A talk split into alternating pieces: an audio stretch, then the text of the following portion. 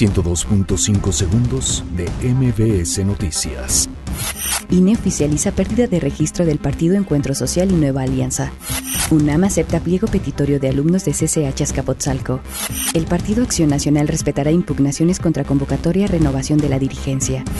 Otto Granados, titular de la Secretaría de Educación Pública, afirma entregar resultados positivos a la próxima administración. El jefe de gobierno de la capital, José Ramón Amieva, implementará operativo por fiestas patrias. Equipos de transición de la capital acuerdan reunión con 16 alcaldes electos.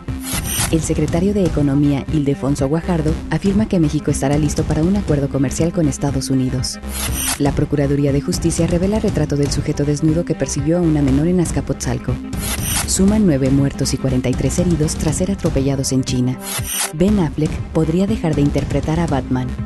102.5 segundos de MBS Noticias.